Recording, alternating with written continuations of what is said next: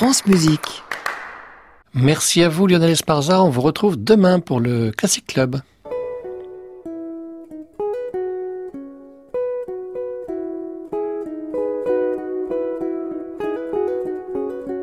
Arnaud Merlin, le portrait contemporain. France Musique. Aujourd'hui, Elzbieta Sikora.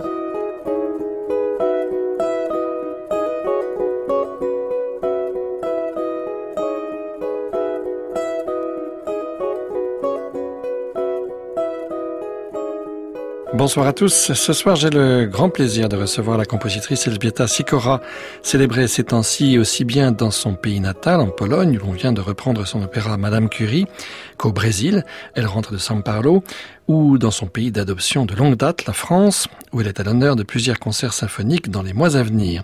Il faut dire qu'entre l'instrumental et l'électroacoustique, entre le GRM et l'IRCAM, entre l'orchestre et l'opéra, le studio et la scène, la miniature et la grande forme, entre la Pologne et la France, enfin, Esbiata Sikora n'a jamais voulu choisir. Et c'est sans doute parce que son art se déploie toujours dans un espace sonore savamment imaginé et composé que cette musicienne, qui revendique paradoxalement la part de l'intuition dans sa création, se montre aussi à l'aise dans l'un ou l'autre de ses univers. Raison de plus pour suivre Esbieta Sikora ce soir dans toute la diversité de son inspiration.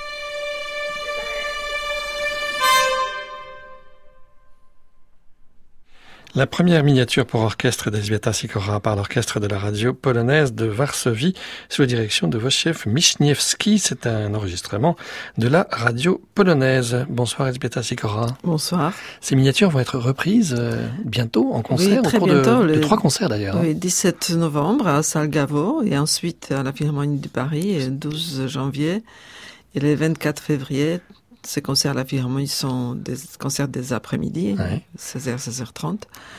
Donc pour des familles, pour des gens, pour le public dit normal, et je suis très contente de voir les Alors, réactions. Il se trouve que ça sera dirigé par euh, une chef euh, qui est polonaise aussi, Qui est comme vous. polonaise Ouais. comme moi et que je connais personnellement, mais j'ai jamais travaillé avec elle jusqu'au-là, et je suis très heureuse de pouvoir le faire. Et Elle s'appelle Marcena Diakoun.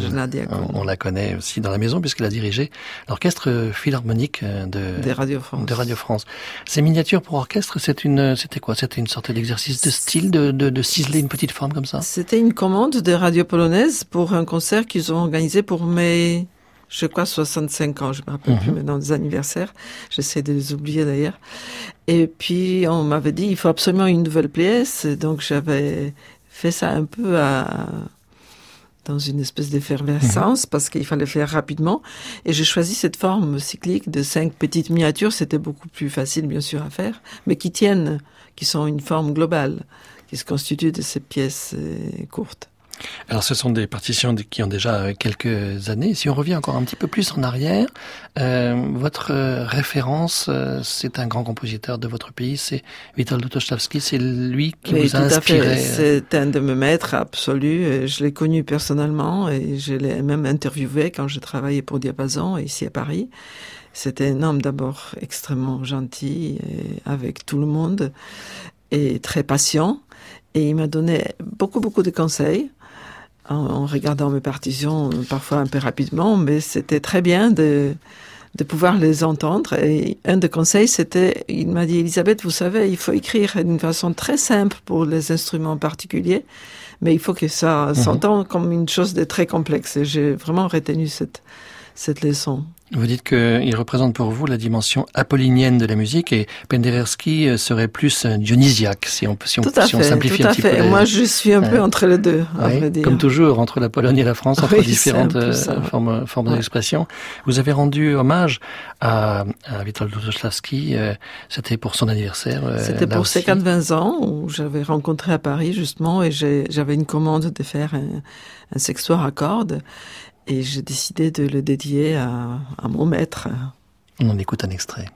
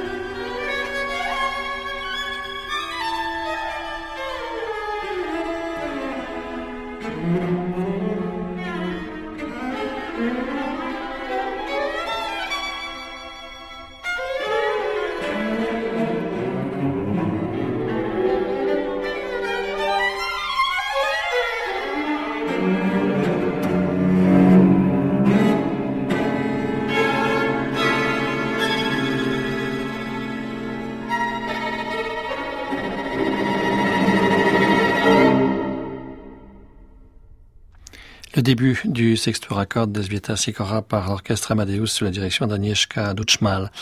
Esbieta Sikora, vous êtes venu à plusieurs reprises en France avant de, vous y installer. Euh, en 1980, ça a coïncidé avec une période politiquement très importante euh, pour votre pays et vous n'êtes pas retourné dans votre pays pendant plusieurs années. C'est vrai, je suis resté sept ans sans aller en Pologne. C'était assez traumatisant d'ailleurs, mais et en revenant en arrière, je suis déjà venu à Paris en 68 un tout petit peu par hasard. Et d'ailleurs, je dis souvent que ma vie et ma carrière, si on peut appeler ça une carrière, se passe autour de deux lettres C, qui sont le choix et la chance.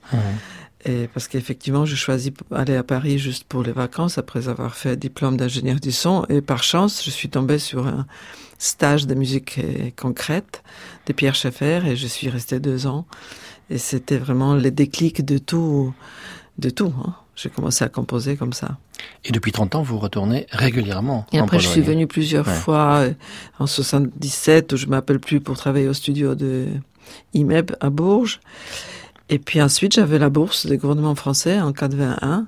Et j'ai débarqué à Paris, à Orly, en octobre 1981, et tranquillement pour un séjour de neuf mois. Et en décembre, 13 décembre, nous avons appris qu'il y a un coup d'État en Pologne. Et j'étais avec mon fils et mon mari à l'époque et on a décidé de quand même voir ce qui va se passer. Et du coup, je suis resté sept ans sans rentrer au pays. Qu'est-ce qui euh, vous attache à la Pologne? Évidemment, on entend du fait que vous êtes polonaise et que vous avez euh, vécu euh, toute votre jeunesse là-bas, mais sur le plan de la musique, qu'est-ce qui, qu'est-ce qui fait que la, la vie musicale est différente là-bas par rapport à ici? Je dirais qu'aujourd'hui, cette différence est peut-être moins audible ou visible, si vous préférez, parce que à cause des ouvertures de frontières, etc., les jeunes gens, les jeunes compositeurs traversent les pays, vont aller chercher des inspirations ailleurs et des modèles à suivre. Moi, je vois pas une grande différence maintenant. Mais avant, euh, certainement, on avait quelque chose qu'on appelait l'école polonaise, vous savez, avec Lutosławski mhm. et Tadeusz Baird, qui était votre professeur aussi, hein. et qui se distinguait quand même dans le monde entier par sa originalité et par des choses qui ont été faites sur place. Aujourd'hui, on attend un peu la nouvelle école polonaise. Je pense qu'il y a beaucoup de jeunes compositeurs qui sont vraiment très très bien, qu'on connaît pas du tout en France, et c'est dommage. On retrouve Agnieszka Duchmal et l'orchestre Amadeus dans Rappel 3 pour orchestre à cordes d'Elzbieta Sikora.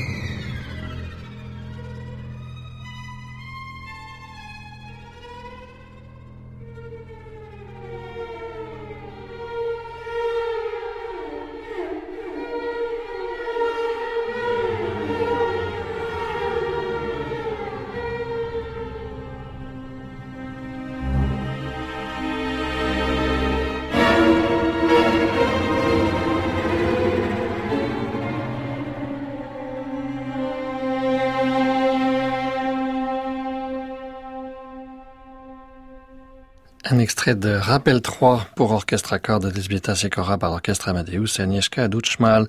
Elzbieta Sekora, vous faisiez allusion à votre rencontre avec euh, Pierre Schaeffer et l'école du groupe de recherche euh, musicale et aussi à votre diplôme d'ingénieur du son, en plus d'être musicienne et euh, compositeur. Est-ce que précisément le fait d'avoir ensuite été invité à l'IRCAM, que vous aviez rencontré, vous aviez rencontré Todd Machover au, festival d'automne de, de Varsovie, vous avez invité à venir à mais c'était deux mondes extrêmement différents à l'époque. C'est peut-être un peu toujours. Oui, oui, depuis toujours. Et puis j'étais évidemment extrêmement heureuse d'avoir eu cette, chance d'aller à l'IRCAM. Et parce que Todd McCover a écouté une œuvre électroacoustique qui s'appelle La tête d'Orphée que j'ai faite avec des moyens analogiques de l'époque, donc en, triturant tous les oscillateurs, etc. D'ailleurs, c'était ma dernière pièce pour longtemps après d'électroacoustique pure on a décidé ensemble que je vais faire une pièce pour euh, instruments et les sons électroniques. Et puis, j'ai suivi les stages d'IRCAM avec euh, l'apprentissage des langages d'ordinateur tels que Pascal, euh, Musique 5, ça, c'était plutôt au début des années 80. Ça, ça commence à faire quelques années. Exactement. Les ordinateurs étaient énormes, les mhm. calculs étaient lents. Et d'ailleurs, je suis pas très forte en calcul, en, en programmation. J'ai jamais été. J'ai pas poursuivi après cette voie. Oui, vous dites que vous êtes une compositrice de l'intuition. Oui, enfin, je crois. C'est pas complètement vrai parce qu'un compositeur. Euh, il, y a, il y a les deux parce que comme j'ai souvent dit, il y a, il y a Apollon et Dionysos qui se bagarrent mm. un peu en moi et parfois j'ai choisi entre. Enfin, je choisis pas, ça se fait un peu tout seul, mais quand quand il y a ces périodes où je, je me fie à mon intuition, il y a tout de suite le savoir qui vient après et que dont je me sers. Il y a un métier bien sûr qu'on utilise pour que la chose intuitive prenne la forme qu'on veut. Alors, est-ce que vous aimez le travail en studio? Est-ce que vous êtes capable d'y passer des nuits, d'y dormir oui, J'adore, j'adore, et de temps en temps, j'adore m'enfermer dans un studio. Et d'ailleurs, récemment, j'ai passé beaucoup de temps dans un studio en Belgique, et Musique et Recherche, qui est dirigé par Anne de Van den Gorn, et c'était vraiment extrêmement plaisant. Et j'avais fait une pièce qui s'appelle Trois tunnels et un arrêt, avec des sons de Bruxelles, et aussi des sons que j'ai enregistrés sur place, et j'aime beaucoup ça. Quand on travaille aussi avec des interprètes euh, vivants, qu'on fait de la musique dite mixte, hein, entre l'électronique d'un côté euh, et euh, l'instrumental, peut-être c'est là où vous trouvez toutes les toutes les qualités des choses que vous savez faire. Mêlez les deux? Oui, oui. Je, passe d'un univers à l'autre d'une façon assez constante, presque tout le temps. Et j'ai commencé par cette œuvre pour IRCAM en 422. Et j'ai poursuivi plusieurs pièces pour instruments électroniques, pour piano, pour clavecin, pour violoncelle, etc., etc. Et maintenant, je m'attaque un peu à l'électronique live. Mhm qui pose notre problématique. Et d'ailleurs, je me sers beaucoup de l'aide de quelqu'un parce que je suis incapable de faire les patchs, par exemple, dans le max. Ça, j'ai terminé mon éducation technique un peu avant le max. Mhm. Je pense pas qu'à mon âge, je vais apprendre cette technique extrêmement sophistiquée. Mais heureusement qu'il y a des gens qui le font très bien et on communique assez bien aussi pour pouvoir faire ensemble de choses intéressantes. Alors on va revenir un petit peu en arrière en 1992 pour euh, avec cette suite numéro 2 pour euh, clavecin et électronique qui a été créée à l'époque par Elisabeth Rosnanska qui était une de vos compatriotes et on l'écoute ici par euh, Goska Isfording.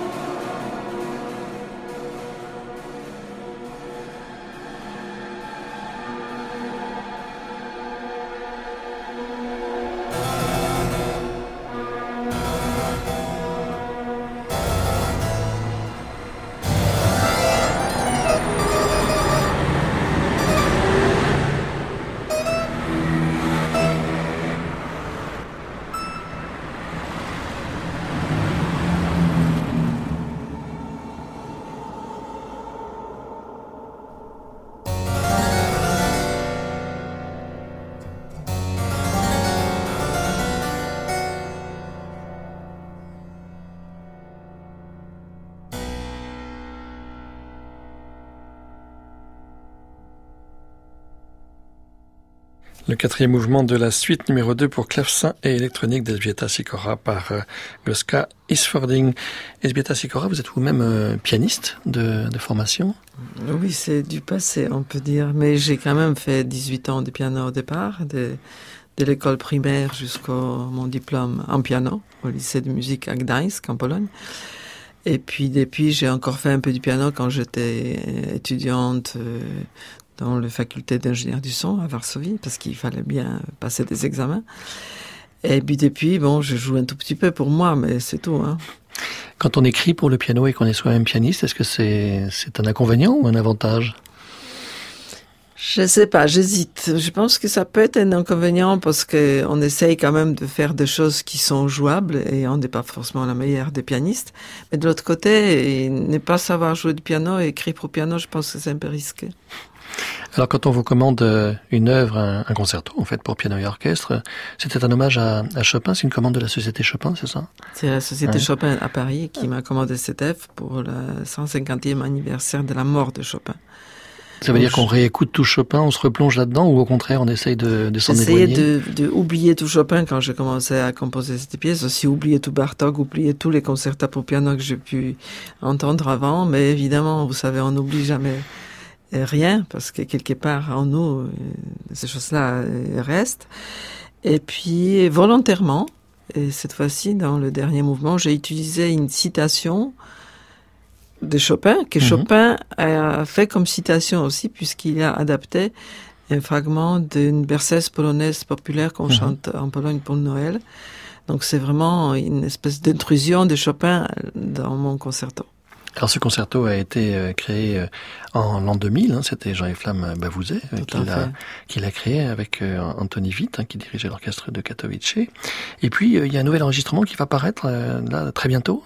Très bientôt, à la fin de l'année, c'est l'enregistrement qui est fait en Pologne avec un pianiste polonais Adam Kośmia et un chef d'orchestre libanais Passem Akiki, l'orchestre Symphonia Varsovia qui est très connu. Et ce disque va, va apparaître euh, au milieu d'autres disques qui feront plusieurs coffrets à l'occasion de 100 ans de l'indépendance de la Pologne. Donc il y a 100 mhm. pièces de compositeurs polonais qui vont être éditées dans ces coffrets, donc ça peut être intéressant. On écoute la fin de ce concerto, c'est là où il y a cette citation euh, chopinesque qui cite lui-même euh, ce chant populaire.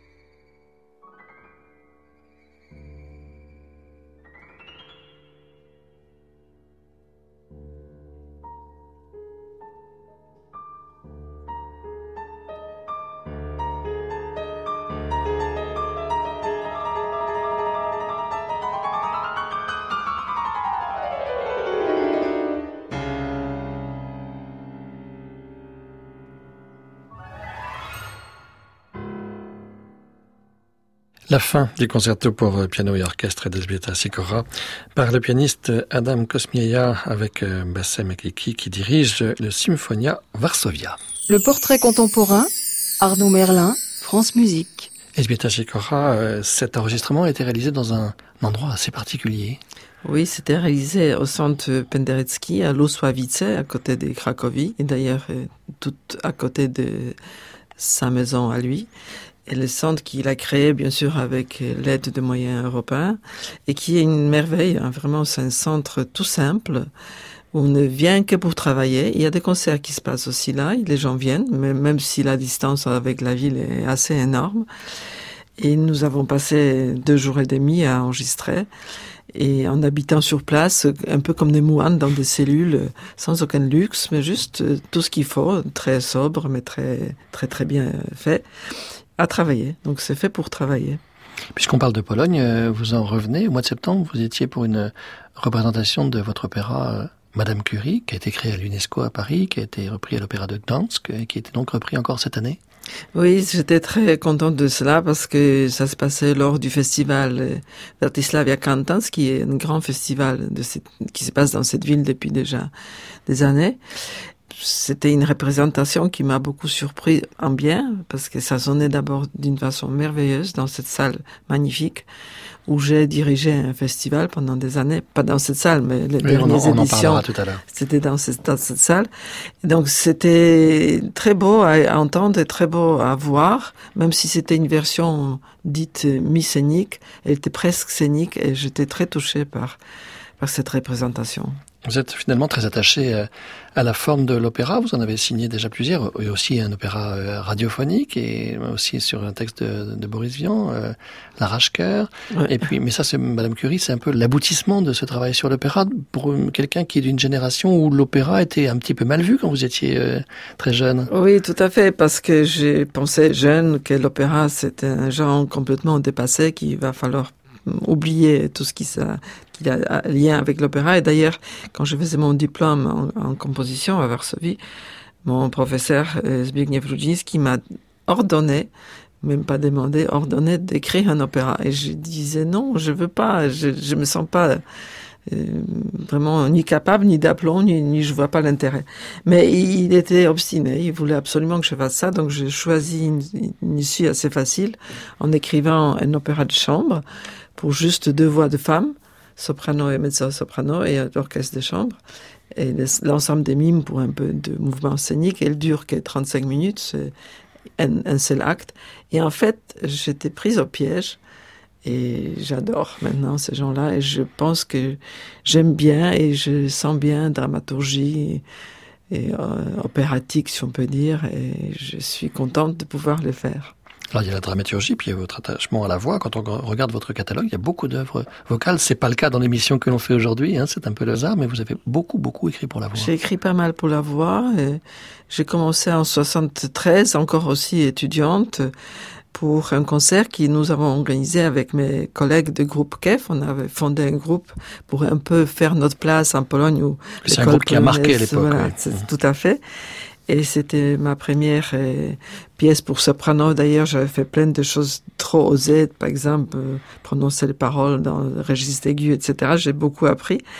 Et ensuite, j'aime bien la voix. Et j'avais fait aussi cette euh, œuvre que j'aime beaucoup qui s'appelle Le chant de Salomon, commande des Radio France, et sur les textes de la Bible, les chants, mmh. la cantique des cantiques, et qui est déjà une espèce de monodrame où j'essayais d'exprimer et cette dramaturgie, cette situation où la femme se trouve à la recherche de son amant, et, et ça m'a plu.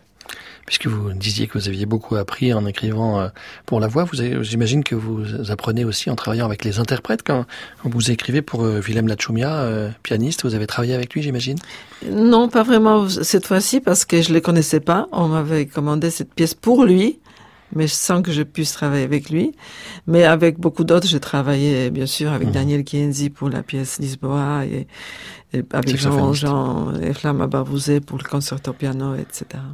On écoute euh, un extrait des Reflets irisés pour piano électronique. C'est Willem Lachumia au piano.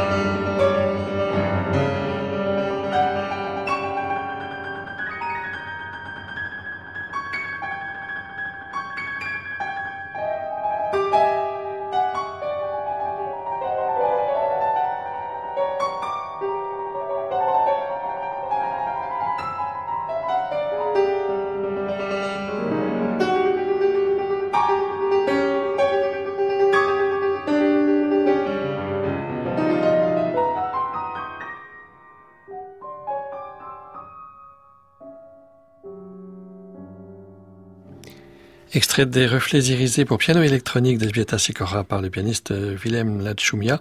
C'est un enregistrement que l'on peut trouver sur disque chez la maison de disques Dux. C'est une maison qui suit euh, vos activités de, de longue date, Elbieta Sikora. Oui, mais malheureusement, on n'a fait qu'un seul disque. Ouais. C'est une maison très active. Oui, en tout, tout, cas, à fait. Et puis qui a beaucoup de succès. Ouais. Dans les projets que vous avez pour le début de l'année 2019, euh, il y a plusieurs choses autour du violon. Il y a un concours de violon qui vous a commandé une, pièce et puis aussi un concerto pour violon. Oui, il y a un concerto pour violon que je viens de terminer et qui va être joué le 19 mars en Pologne à Katowice dans le cadre d'un festival qui s'appelle les créations polonaises cette fois-ci avec le violoniste autrichien Linus Roth. Et c'est lui qui m'a commandé, je ne le connais pas d'ailleurs, pas encore, mais il m'a commandé une pièce pour un concours dont il assure la direction, qui est concours Léopold Mozart à Augsbourg. Et ça doit être pièce pour violon et électronique. Alors ça suppose quoi Une pièce pour violon électronique pour un concours euh, J'imagine que ça doit être un petit peu particulier par rapport à une pièce imposée pour violon seul. Oui, bien sûr, ouais. bien sûr. Donc il faut, je pense, un peu à, à des façons de jeu aussi qui pour le concours soient importants, etc., etc. On parlait de nouveaux outils euh, tout à l'heure euh, en matière de musique mixte. Euh, vous avez écrit il y a quelques années une pièce pour hautbois électronique et quintette à cordes. C'était pour Hélène de Villeneuve qu'on connaît bien aussi ici à, à, Radio France. alors là, il y avait un outil un peu particulier, c'est le Carlax. Il faut peut-être dire un mot cet outil.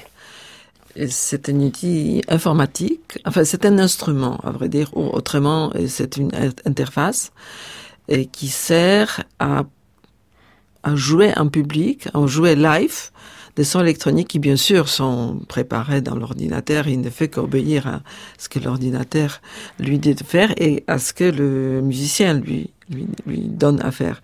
Et Tom May s'est vraiment spécialisé là-dedans. Mmh. Et cet instrument ressemble à une, clarinette ou quelque chose comme ça, où la position de l'instrument, aussi bien que les touches qui y sont, permettent à changer plusieurs paramètres du son d'une façon très libre. Donc, Tom Mice était assis, assis, parmi les instrumentistes, il obéissait au, au signe de chef. Et pour moi, c'était très bien parce que il fallait que les, les, les, transformations viennent exactement à un moment donné. Alors dans cette partition, quel est le, le rapport, quel est le lien entre l'électronique et la partie soliste du hautbois Il y a que le, la soliste, il y a que le hautbois qui est, qui est transformé, mmh. l'ensemble n'est pas transformé du tout. Et j'essayais de faire de sorte à ce que tous ces sons se mélangent. Donc, euh, j'ai utilisé des textures dans la partie instrument, euh, ensemble de chambre, et aussi bien dans le hautbois pour qu'ils puissent se mélanger avec ces transformations. Elles sont pas détectables immédiatement, c'est un peu caché.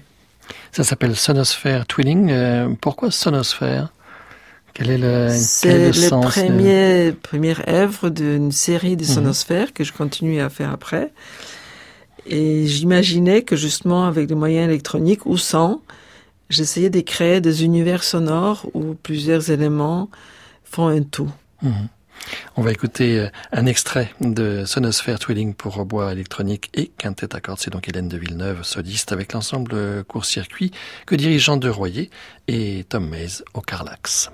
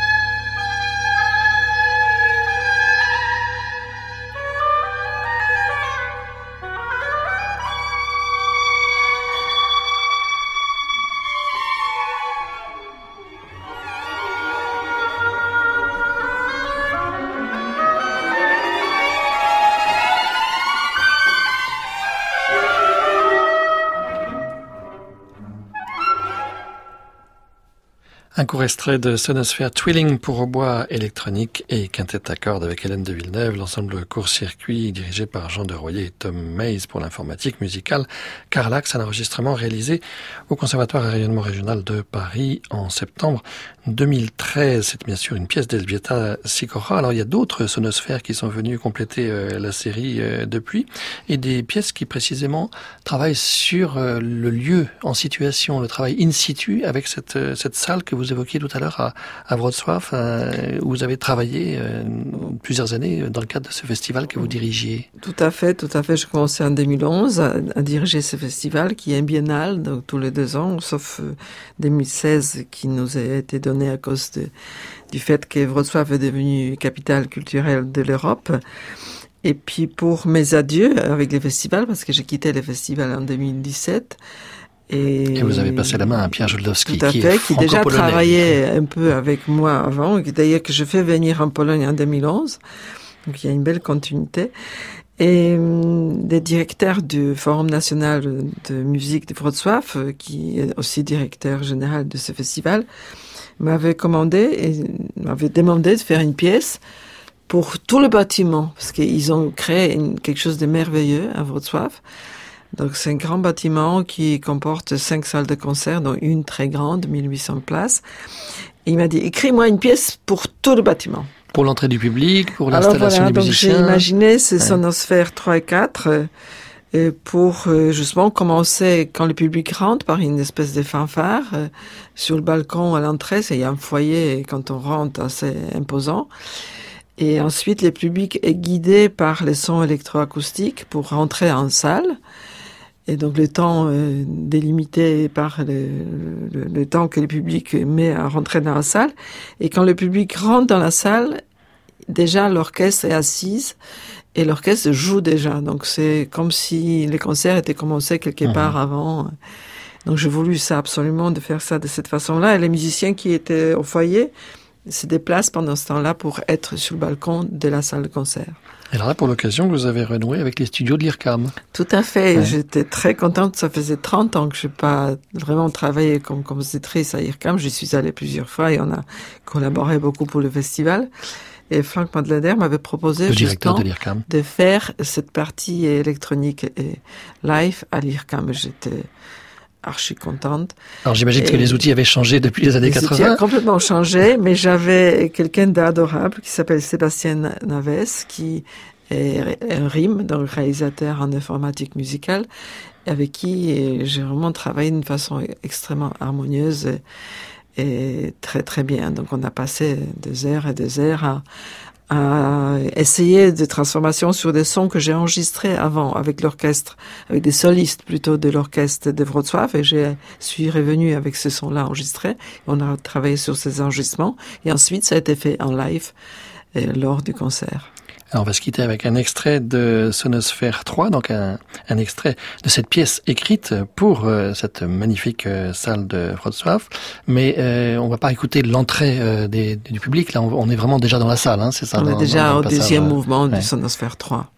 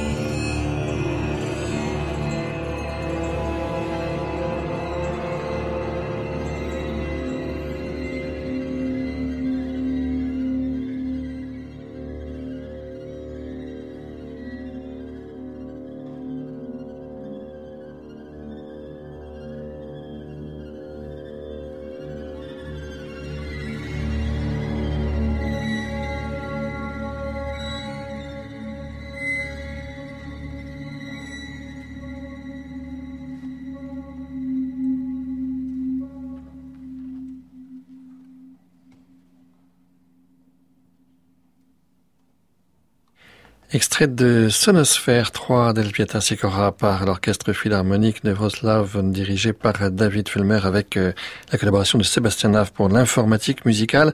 Ainsi se referme ce portrait. Je rappelle les prochains concerts de l'Orchestre Padlou où l'on pourra écouter les miniatures d'Elpieta Sikora. Ce sera le 17 novembre à 16h à Paris Salle Gaveau, le 12 janvier à 15h à la Philharmonie de Paris, le 24 février à 16h30 toujours à la Philharmonie de Paris et puis pour les amateurs de voyage, euh, ils pourront se rendre le 19 mars prochain à Katowice pour la création de son concerto pour violon. Merci beaucoup, Elbieta Sikora, d'avoir accepté notre invitation ce soir. Merci beaucoup. Merci à Annie Comier qui nous a aidé à préparer cette émission qui est réalisée par Patrick Lérissé avec ce soir à la technique Jean-Michel Bernot. Je vous donne rendez-vous mercredi prochain à 23h pour un nouveau portrait. Je recevrai le compositeur François Paris. En attendant, vous pouvez bien sûr écouter et télécharger cette émission sur le site de France Musique, francemusique.fr. Et à minuit, nous retrouvons Anne Montaron pour Création mondiale à réécouter sur francemusique.fr.